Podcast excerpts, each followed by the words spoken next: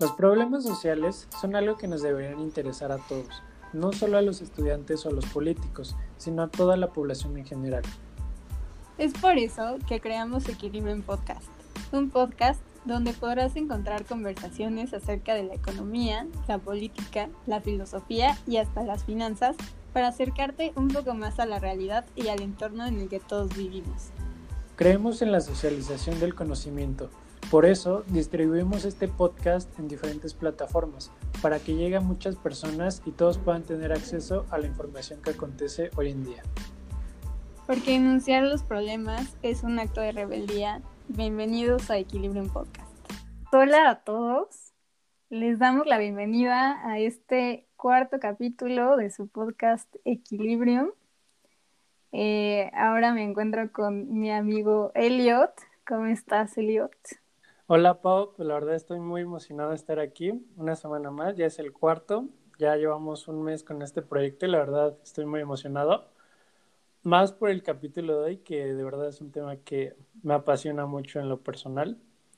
Pues el tema de hoy, eh, como ya habrán visto en nuestras redes sociales, es el tema de la posmodernidad y cómo ha afectado esta, a este movimiento a la sociedad en general y cómo ha cambiado la manera de pensar, la manera de actuar, la manera de racionalizar este, los actos humanos en todo el mundo.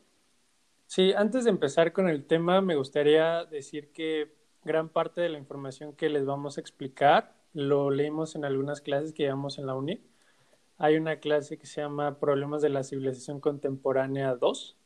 Ahí llevamos tres lecturas, me parece, de, sobre posmodernidad con actores, perdón, con autores como Eric Hobsbawm, Gilles Lipovetsky, Mario Vargas Llosa. Y también tenemos otra clase que se llama Ideas, Instituciones Políticas y Sociales 3, donde llevamos dos lecturas sobre la modernidad y posmodernidad. Y pues uno de los autores más presentes es un filósofo llamado Lyotard, me parece que es francés, no me quiero equivocar, sí, es francés. Si nos adentramos al tema de la posmodernidad, antes de hablar sobre la posmodernidad, tenemos que entender qué es la modernidad y dónde surgió la modernidad. La modernidad nace con la Revolución Francesa, la era de la Ilustración, y prometió emancipar al hombre liberarlo del absolutismo político. Le dio categoría al hombre del ciudadano y sus valores principales fueron la libertad, la igualdad y la fraternidad. Entonces, el propósito de la modernidad era dar confianza absoluta en la razón. Además, nacen las ciencias sociales, las teorías políticas como, como ciencia, el Estado benefactor. Este, y justo me parece muy importante esto que mencionas, que eh, pues el sujeto político al que van dirigidas estas premisas de, la Revolución Francesa es justamente al hombre, ¿no? O sea, la mujer no está considerada como pues un agente eh, sujeto de, de, derechos y por lo mismo es que justamente con la Revolución Francesa eh, nace la identidad de las mujeres como un colectivo y como, como parte de un género eh, históricamente subordinado por los hombres y es, y es por eso que nace el término de sororidad también, porque la fraternidad pues es la, hermandad, ¿no? O sea, entre hombres. Y la sororidad justo es un concepto que nace para, para definir eh, pues la, la unión entre mujeres, ¿no?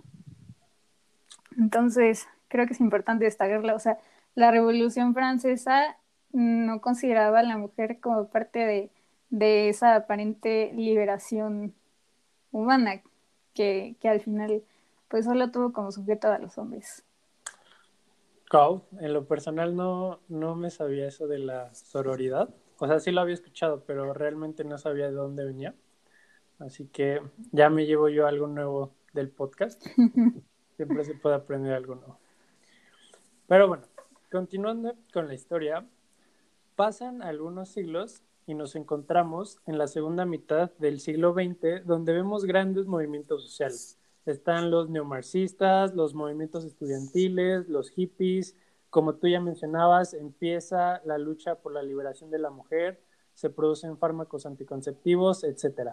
Además, surge una guerra no bélica muy importante, que es la Guerra Fría. Y digo no bélica porque fue más una lucha por la difusión de ideales, el socialismo versus el capitalismo.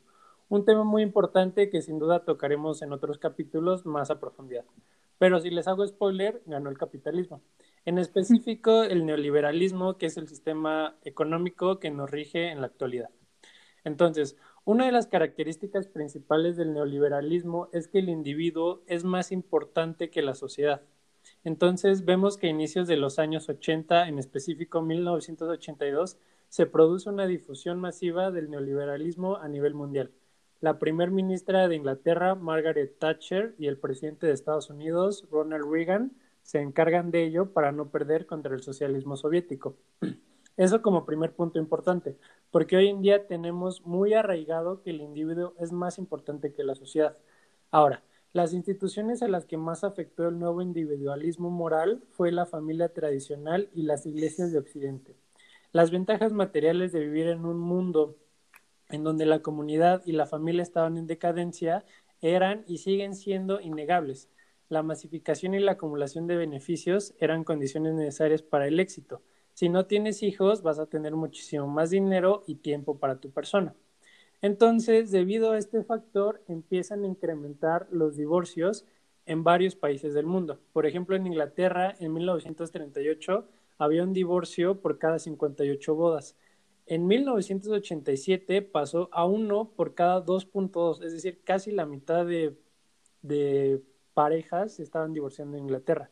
Si nos vamos aquí a México, en 1980 habían 4.4 divorcios por cada 100 familias y para 2017 pasó a 28%, es decir, casi el 30% de las parejas aquí en México se divorcian y no dudo que ese porcentaje vaya en aumento. Y en Estados Unidos, en 1980, la familia nuclear solo constituía el 30%. Por otra parte, la crisis de la familia también estaba vinculada a importantes cambios en actitudes públicas sobre la conducta sexual, la pareja y la procreación.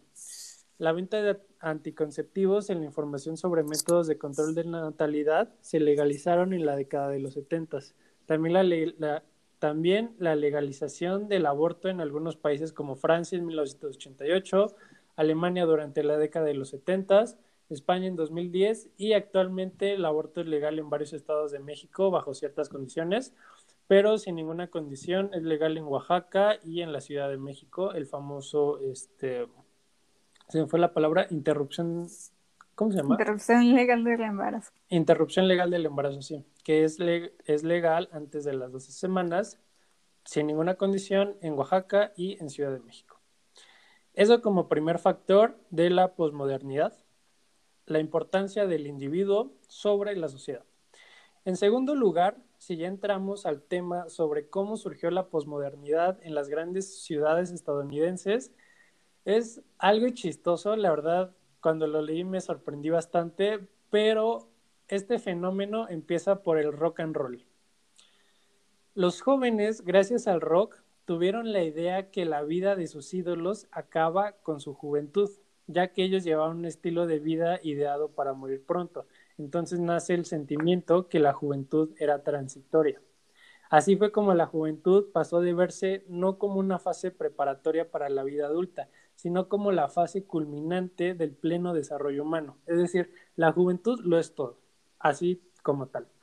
Todos hemos escuchado que los jóvenes deben vivir al máximo, divertirse y ya cuando estén grandes tienen que asentar cabeza y vivir su vida de manera seria. Es justo esto, el periodo más importante del ser humano hoy en día ya no es tener una familia, no es casarse, no es tener un trabajo, es ser joven, viajar, vivir y sobre todo divertirse. Por eso hoy en día las personas no se quieren casar. Eso, termina, eso terminaría con su época dorada. Significaría tener responsabilidades que pues ciertamente nadie quiere tener. De esta forma se disuelve la confianza y la fe en el futuro. Entonces, las nuevas generaciones empiezan a crecer con esta nueva cultura, los famosos millennials, aquellos que nacieron a partir de 1984, me parece, adoptan el ideal donde divertirse y escapar del aburrimiento es la pasión universal. Aunado a esto, regresando un poco a la Guerra Fría, cuando cae el muro de Berlín en 1989, en teoría es el fin de la Guerra Fría, y digo en teoría porque hay una discusión entre varios autores sobre cuándo realmente terminó la Guerra Fría. Pero bueno, cae el muro de Berlín en 1989, triunfa la República Federal Alemana sobre la República Democrática Alemana y se desintegra la Unión Soviética en 1991. En pocas palabras, como ya había mencionado, gana el capitalismo al socialismo soviético. Entonces se viene un periodo extraordinario de desarrollo económico, principalmente en Estados Unidos. Así que también surge una cultura de consumismo brutal, que realmente ya estaba antes de la Guerra Fría. La economía no sirve, como ya hemos mencionado en capítulos pasados, si no hay flujo de dinero. Así que lo mejor para incrementar la economía es gastar y gastar. Y qué mejor que eh, la capital del capitalismo, pues francamente es Estados Unidos, ¿no?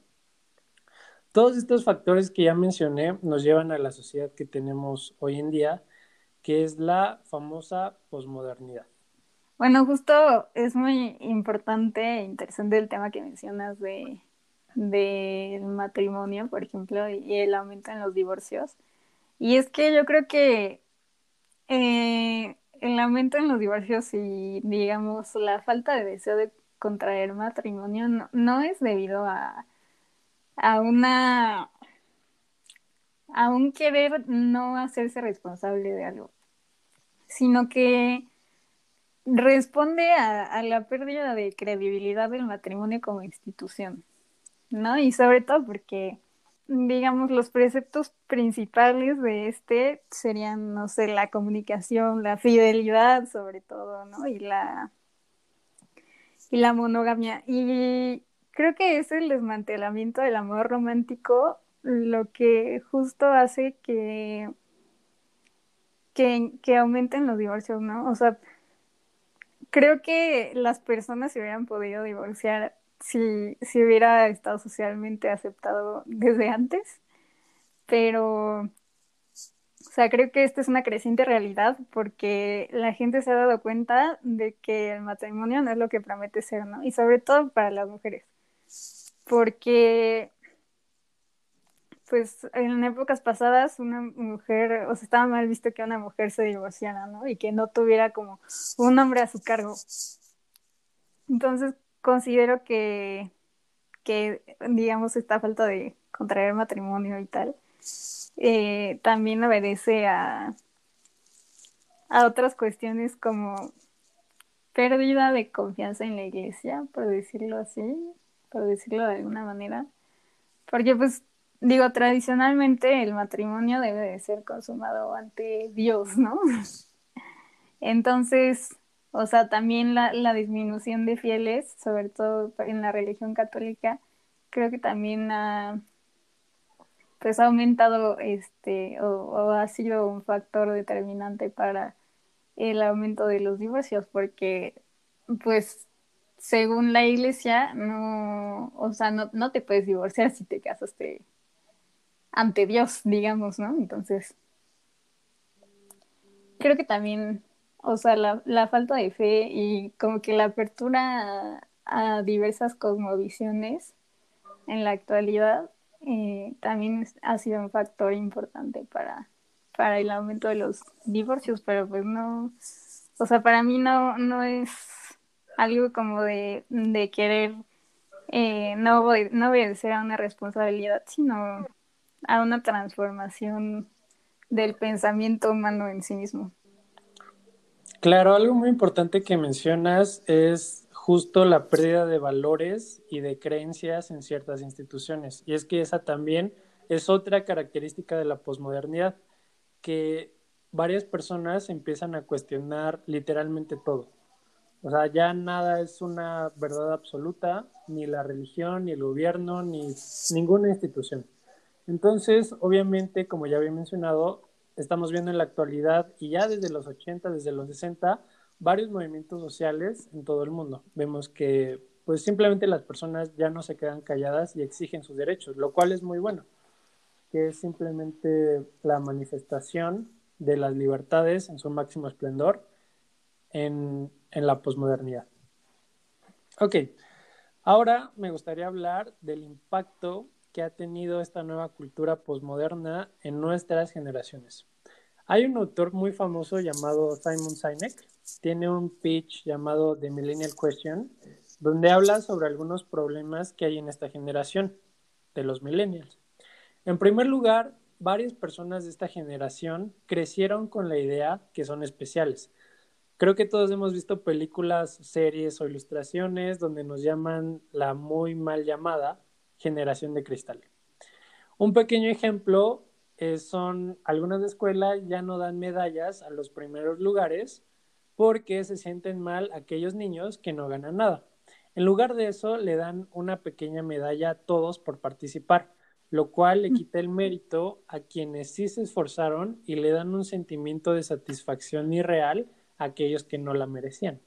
El punto es que las generaciones de hoy en día cada vez se les pide menos y creen que están haciendo un gran trabajo. El problema es que cuando estas generaciones se enfrentan a situaciones que no controlan ellos ni sus papás, caen en la decepción. Por lo tanto, es un factor para que haya menos autoestima en esta generación.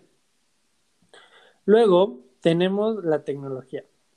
En lo personal, creo que el Internet ha sido el invento que más ha revolucionado el mundo. Una de las razones por las cuales hay bastantes movimientos sociales hoy en día, como el feminismo o los derechos de la comunidad LGBT, creo que es por el Internet. Un ejemplo rápido. Lo que pasó hace unos meses, lamentablemente, con George Floyd, un estadounidense de color, a quien la asfixión policía hasta matarlo, vimos que ese evento causó varias revueltas en varios estados. Hace 80 años, si pasaba algo así en Estados Unidos, era casi imposible que nos enteráramos aquí en México o en China. Mi punto es que antes del Internet las noticias viajaban muy lento. Las personas vivían en una burbuja muy limitada a nivel regional. Entonces, después de que se crea el Internet, donde con un clic puedes saber lo que pasa en China, obviamente las personas se pueden enterar sobre cómo le están pasando en otras partes del mundo. Y eso es un factor que ayuda a muchas personas a abrir los ojos sobre muchas situaciones que están viviendo. Pero el punto aquí es que vivimos en una época de redes sociales, lo que significa que podemos ponerle filtro a las cosas. Si solo destacamos o somos buenos en el 10% de nuestra vida, mostraremos ese 10% en redes sociales. Entonces, todo el mundo empieza a crear falsas expectativas sobre los demás, porque realmente mostramos muy poco sobre nuestra persona real en redes sociales. Eso levanta los estándares porque de repente todos creemos que los demás son personas perfectas. Ese es otro factor también para tener una generación con menos autoestima. Tú estás en Instagram y ves la foto de alguna persona y dices, wow, esta persona es perfecta, ¿no? Su vida debe ser perfecta. Cuando realmente solo te está demostrando pues la punta del iceberg, la mejor punta del iceberg, mejor dicho, sobre cómo es su vida. Entonces, siento que las redes sociales también son un factor muy importante para la descripción de la posmodernidad, que es generaciones con menor autoestima que generaciones pasadas. Sí, creo que justo mm, el uso de las redes sociales, sobre todo de Instagram, eh, refuerza o fortalece eh, los ideales eh, eurocéntricos de belleza que, que han sido instaurados desde hace mucho tiempo, ¿no? O sea, porque ahora en la sociedad, ¿qué es lo más importante, no? O sea, estar, digamos, fit o saludable o en buena condición física, eh, ser de acuerdo a los estándares de belleza europea atractivo. Y pues sí, como mencionas, eh, tener una vida perfecta, lo que incluye hacer la mayor cantidad de actividades posible, porque pues en, esta época está muy mal visto eh, el, el ocio como forma de, de recreación personal y social, ¿no? Se ve como una pérdida total de tiempo. Y es que también creo que es el mismo sistema en el que estamos envueltos, el sistema capitalista, el que nos pone estos estándares, porque al final de todo, lo que más importa en la vida capitalista es ser lo más productivos posible, ¿no? Entonces, por eso hay un desprecio al ocio, a la creatividad, al, a la expresión personal porque, digamos, no, no añade nada a la producción. Entonces creo que eso también es algo criticable. Claro, también el famoso multitasking, hacer más de dos cosas a la vez, se ha ido popularizando en los últimos años. Y sí, tiene razón, el modelo en el que vivimos, lamentablemente el capitalismo, tiene como fin básicamente explotar a las personas en cualquier actividad que hagan.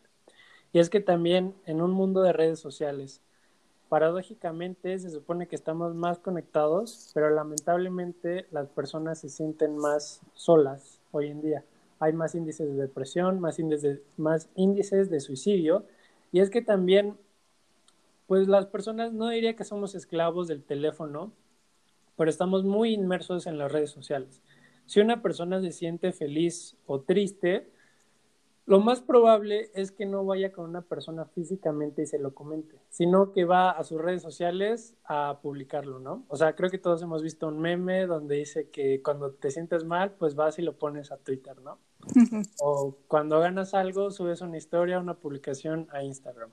Entonces también esta parte de la socialización como humanos, de tener tacto, se ha ido perdiendo debido a las redes sociales. Por otro lado, las redes sociales son una adicción. Se siente bien tener 200, 500 likes en una foto, pero si de repente solo tienes 50 cuando tu promedio era de 200, te preguntas, ¿qué fue lo que hice mal? ¿Acaso ya no les gustó o por qué está pasando esto? Se genera dopamina. Es la hormona que se libera cuando fumamos, cuando bebemos o cuando apostamos. Es decir, es altamente adictiva. Hay restricciones para el alcohol, hay restricciones para fumar y para apostar, pero no hay restricciones para las redes sociales. Algo muy importante es que somos la primera generación en usarlas. Somos básicamente conejillos de indias para los programadores. Entonces, una pregunta muy interesante es si deberían haber ciertas restricciones para tener redes sociales. Porque las redes sociales están diseñadas para que tú te quedes. Tú te metes a Instagram, al perfil de una persona y enseguida te muestra el número de seguidores que tiene. Obviamente, si tiene miles de seguidores, vas a decir, ay, esta persona de alguna manera me va a aportar algo, ¿no? Es un influencer. Si te metes a sus fotos, lo primero que te sale es el número de likes. O sea, las redes sociales están diseñadas para que tú te quedes y simplemente para que interactúes con más personas, ¿no? Sí, creo que lo que acabas de decir, pues es un tema que, que a mí me interesa mucho y es el de si deberían de haber o no restricciones a las redes sociales. Yo opino que no, porque queramos o no, hoy en día la expresión en las redes sociales constituye un, una expresión del derecho a la libertad de opiniones, a la libertad de asociación.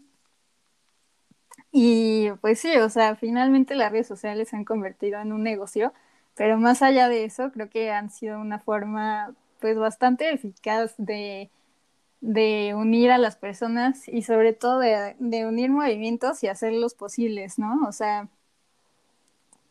eh, ciertas, como mencionabas antes, ciertas revoluciones, ciertos movimientos, eh, ciertas expresiones no hubieran sido posibles si no hubieran sido por las redes sociales y creo que eso es muy loable.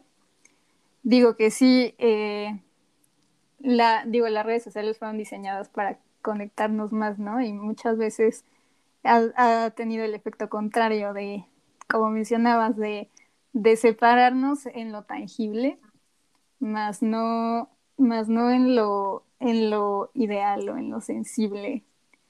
Creo que no deberían de haber restricciones a las redes sociales, porque como dije anteriormente, pues estas añaden bastante a la libertad de expresión en sí misma. Y digo, o sea, este es un derecho que pues se, o sea, que se creó en, el mismo sistema en el que vivimos, es un, digamos, un derecho nuevo. Si bien no estaba inscrito como un derecho humano, creo que sí es un derecho necesario en estos tiempos. Pues sí, ahí tienes un punto. Las redes sociales son muy buenas para la libertad de expresión y para la comunicación sobre distintos ideales y movimientos sociales.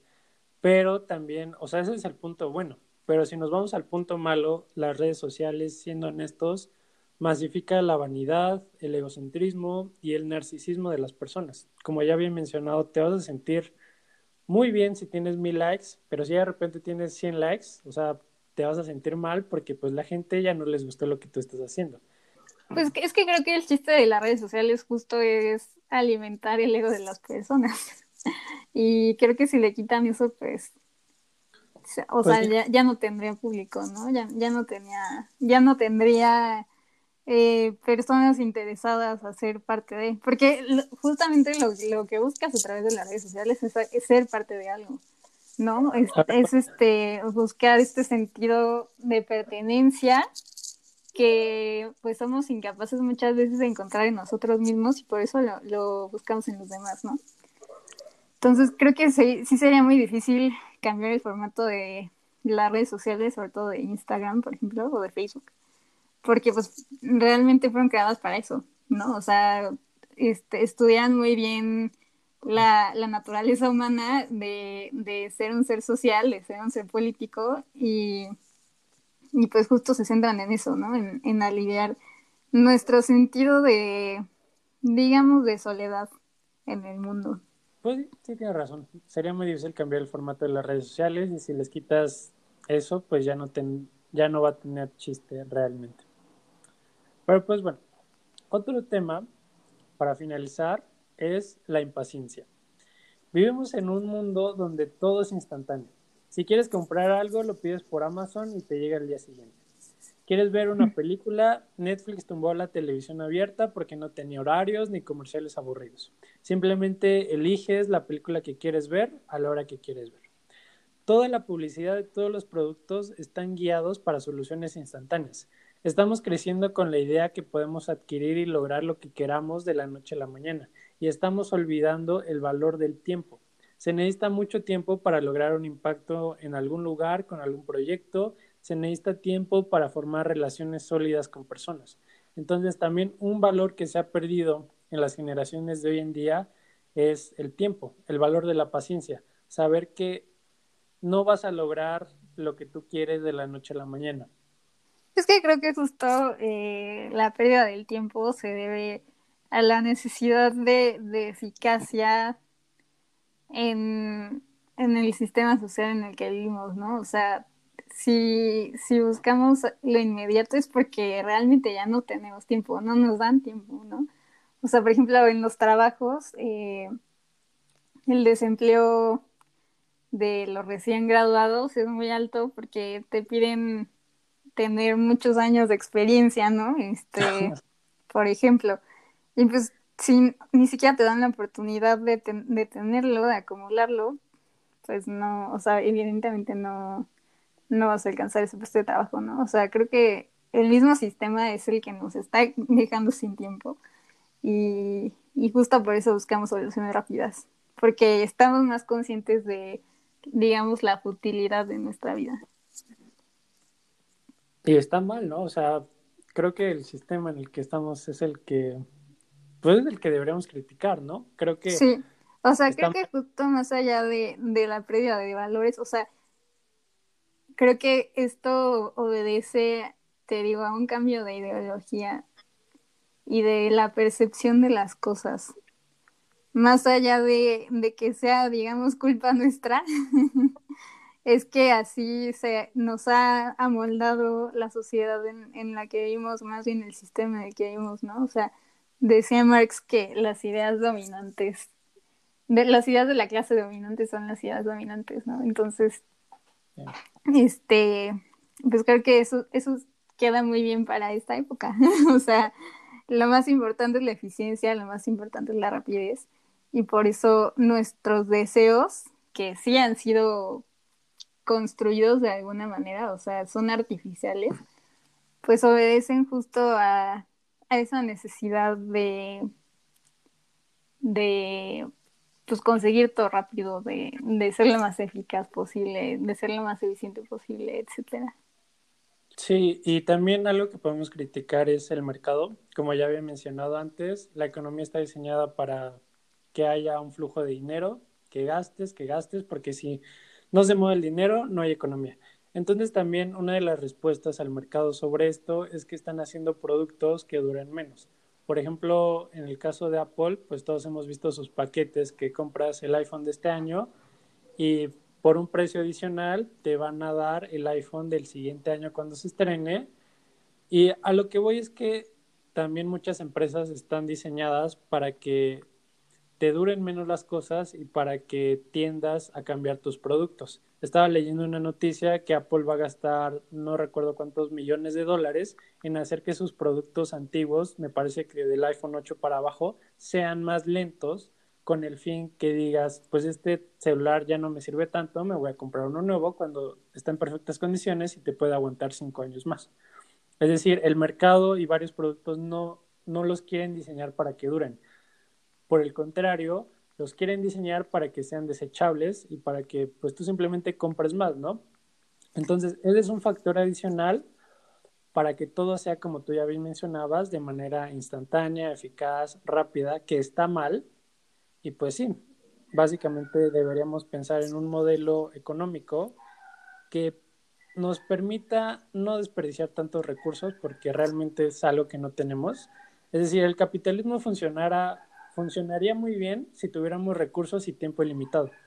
Pero pues son los dos recursos que menos tenemos, ¿no? El tiempo y recursos naturales. Es decir, ya estamos sobreexplotando toda la capacidad productiva del planeta. Así que creo que lo que menos deberíamos estar haciendo es hacer productos sumamente desechables. Sí, pues estaba leyendo que, que los recursos para 2020 ya se acabaron, ¿no? Sí, sí, justo. Eh, la reserva se supone que todos los recursos que puede, que necesita todo el mundo en un año, es decir, ya nos acabamos todos los recursos que el planeta puede producir para el 2021. Entonces es algo alarmante que realmente ya ni siquiera hay recursos para el siguiente año y pues menos para los que siguen, ¿no? También, por ejemplo, en la Ciudad de México tenemos el problema del suministro de agua se prevé que para 2050 pues ya no va a haber agua aquí en la Ciudad de México. Entonces también son, son varios problemas también ecológicos que debemos buscar una solución. Para cambiar un poco de tema, me gustaría hablar sobre una característica muy peculiar de la posmodernidad que ya había mencionado brevemente, y es la disminución en la dificultad de todo lo que vemos hoy en día, en concreto el arte. Para Hegel, un filósofo alemán del siglo XVIII, el arte es la autoconciencia humana y tiene como finalidad manifestarse. Es una expresión cultural que es imprescindible en el desarrollo humano y Hegel la divide en cinco categorías. Está la arquitectura, la escultura, la pintura, la música y la poesía. Ahora, el problema de la escultura y de la pintura es que son muy subjetivas si tú ves una arquitectura o si tú escuchas una canción, de alguna manera sabes a lo que se está refiriendo el autor, ¿no? Es decir, es muy difícil malinterpretar una canción melancólica a que tú digas, ah, esta canción es, feliz, ¿no? Cuando obviamente escuchas los tonos que son, eh, pues, guiados hacia una canción melancólica, lo cual no pasa con la escultura y con la pintura. Es muy difícil ver una escultura o una pintura y ver y saber qué quería expresar el autor, ¿no? Entonces, para ponernos en contexto, el arte también tuvo movimientos revolucionarios en el siglo XX. El movimiento representativo fue el dadaísmo, el cual propugna la desenfrenada libertad del individuo, la espontaneidad, lo inmediato, lo actual, lo aleatorio. Y también nos da la contradicción, donde todos los demás dicen que sí y donde el sí significa que no. Entonces, algunas corrientes famosas del arte contemporáneo es, como ya mencioné, el dadaísmo, el surrealismo y el pop arte. Este último en especial caracteriza el abandono de cualquier exigencia de crítica, transgresión o negación. Expresa la no creatividad de la masa. Y es que en lo personal yo sí tengo un problema no diría que fuerte, o sea, no es como que me la pase pensando en ello, pero sí no considero que la mayoría del arte posmoderno sea arte, porque una característica del arte contemporáneo es que busca ir más allá de los conceptos de belleza y fealdad. O sea, es decir, es libre, es subjetivo, expresa todo y nada a la vez. Entonces, el arte ya no tiene que seguir reglas universales. Por eso nace el conflicto que yo tengo con este arte posmoderno, porque hoy en día cualquier cosa es considerado arte. Y el problema es que en la medida en que consideremos que cualquier cosa es arte, la innovación ya no es posible. Mario Vargas Llosa, eh, en su obra La civilización del espectáculo, menciona que la literatura light, como el cine light y el arte light, da la impresión cómoda al lector y al espectador de ser culto, revolucionario, moderno y de estar a la vanguardia con un mínimo esfuerzo intelectual. Entonces, de esta forma también se propaga el, conformismo. No sé qué pienses al respecto sobre lo que acabo de mencionar. Pues yo la verdad tengo una opinión demasiado contraria a eso. Este, creo que, digamos, la crítica al arte moderno es que justamente no, no sigue los estándares clásicos, ¿no? Y es que, primero, ¿quién puso esos estándares? Europa. Eh, de estética, de belleza, de, de pues sí, de, de orden y de, de, digamos, de elegancia, ¿no?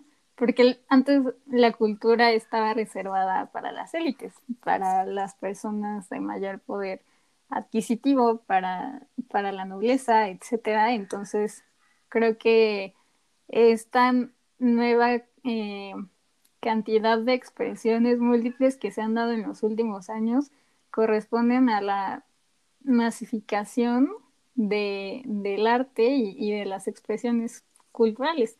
Porque yo verdaderamente creo que, que todos podemos hacer arte. O sea, porque primero, ¿quién, ¿quién puso la línea de qué es arte y qué no es arte? ¿no? Entonces, este, creo que mientras alguien tenga algo que decir o algo que expresar, pues puede ser, ser considerado arte. O sea, no, no creo que necesite obedecer ningún estándar porque justamente esos estándares son artificiales, son inventados, son un constructo social y pues si estamos aquí como humanos es para romper aquello que hemos construido a lo largo de los años. Pues, eh, o sea, estoy de acuerdo contigo en la parte que antes efectivamente el arte estaba reservado para las élites, para la burguesía y se ha intentado romper eso. Como ya hemos mencionado, una característica muy importante de la posmodernidad es la ruptura de las verdades absolutas y de ciertas creencias que tenemos. Se rompen ciertos estándares de belleza y de fealdad, que es lo que busca el arte posmoderno. Pero mi problema es, si tú crees que cualquier cosa es arte, ya no hay ningún estándar de calidad mínima. Es decir, hay un concepto que se burla un poco del arte posmoderno que se llama amparte, con H. De hecho, si lo buscan en Instagram, hay una cuenta que se llama Amparte, con H, búsquela. Y ahí se critica justo varias obras de arte, entre comillas, posmoderno, que realmente no es tanto arte. Te voy a poner unos ejemplos. Como en el 2015-2016, fui al Zócalo con un amigo y me acuerdo que atrás de la torre latinoamericana había una, una obra, una exposición de arte. ¿Y sabes cuál era la obra? O sea, eran tubos de PVC como de dos metros y medio, recortados a la mitad y tenían frases con un plumón indeleble. Y esa era la exposición de arte. Es decir, no creo que eso sea arte. También creo que todos hemos visto noticias donde en varios museos se confunden. Vi una noticia mm, que había una obra en el suelo como de, no quiero decirlo, pero no encuentro otra palabra, tipo de basura. Entonces la gente de limpieza del museo se confundió y pues tiró la obra porque pues no sabía que era una obra. También vi otra noticia donde una persona en un museo se olvidó de unos lentes en el piso y todas las personas lo empezaron a confundir con que era una obra de arte. Entonces, si tú le quitas los... Estoy de acuerdo que se tienen que romper ciertos estándares. ¿Quiénes son las personas para decir esto es arte y esto no es arte? Estoy de acuerdo en eso.